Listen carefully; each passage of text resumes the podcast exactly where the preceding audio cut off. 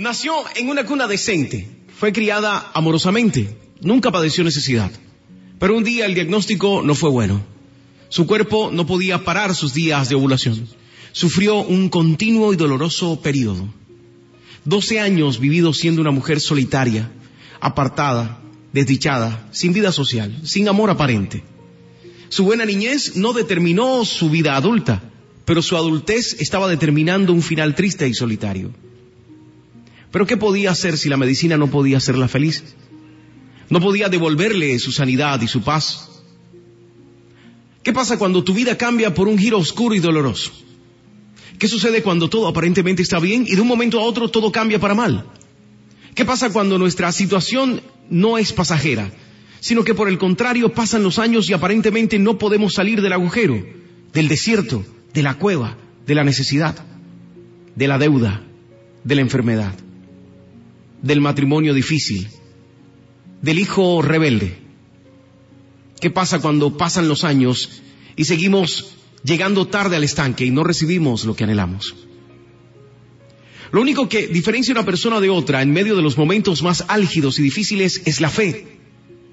Una fe inquebrantable te lleva a moverte. Una fe aparente te mantiene sentado frente al templo, pero no entras a reclamar tu provisión, tu sanidad. Decir que tienes fe en Dios, al cual no obedeces, no te lleva a ser un vencedor. Las promesas de Dios se reclaman, se luchan. Aunque haya dolor, pérdidas momentáneas, aunque haya que soltar cosas, dejar ir personas, al final tu fe saldrá fortalecida.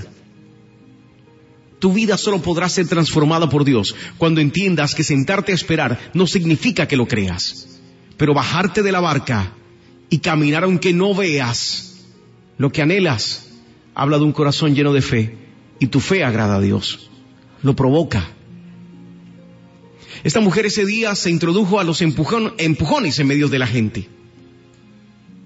La estrujaban, la rechazaban, pero ella no escuchaba las críticas, siguió caminando. Siguió insistiendo. Esperó aunque tropezaba. Se levantaba. Caía. El dolor era insoportable, pero su fe era más grande. Sabía que si lograba acercarse, si fuese un poco, sería sana. Lucas 8, 43, 48. Pero una mujer que padecía de flujo de sangre desde hacía 12 años y que había gastado en médicos todo cuanto tenía y por ningún había sido curada. Se le acercó por detrás y tocó el borde de su manto. Y al instante se detuvo el flujo de sangre. Entonces Jesús dijo, ¿quién es el que me ha tocado? Y negando todos, dijo Pedro, y los que con él estaban, maestro, la multitud te aprieta y oprime, y dices, ¿quién es el que me ha tocado? Pero Jesús dijo, alguien me ha tocado porque yo he conocido que ha salido poder de mí. Entonces cuando la mujer vio que no había quedado oculta, vino temblando y postrándose a sus pies, le declaró delante de todo el pueblo porque, por qué causa le había tocado y cómo al instante había sido sanada. Y él le dijo, hija, tu fe te ha salvado.